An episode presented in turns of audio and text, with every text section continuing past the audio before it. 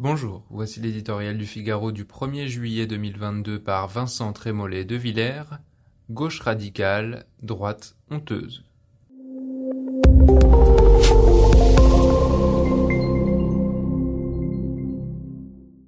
Bravo les artistes. Chapeau les demi-habiles socialistes et écologistes soumis à Mélenchon, les apprentis sorciers de l'Élysée qui ont méthodiquement décimé les sociodémocrates et la droite de gouvernement avant de faire des risettes de planification écologique en papendiaï à la gauche extrême.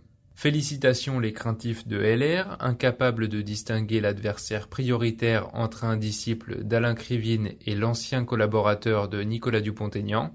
Applaudissements pour les démagogues du Rassemblement national qui, à force de singer les filles, ont repeint en bleu marine le rouge vif de la lutte des classes. Mention spéciale enfin pour la radio publique et la presse sentencieuse qui se pâment depuis deux mois devant le radicalisme chic du Bernie Sanders français. Du chef de l'État qui procrastine, au débraillé des insoumis à l'Assemblée, en passant par la prudence maladive de la droite qui préfère retirer sa candidature plutôt que gagner avec les voix du RN, le spectacle donné à l'opinion est celui d'un grand affaissement.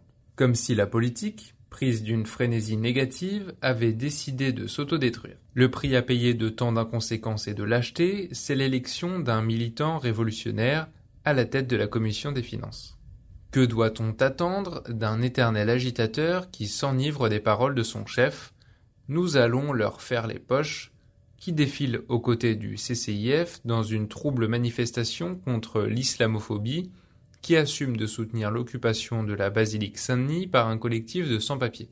Il est à craindre que l'idéologie la plus sommaire le guide dans chacun de ses actes.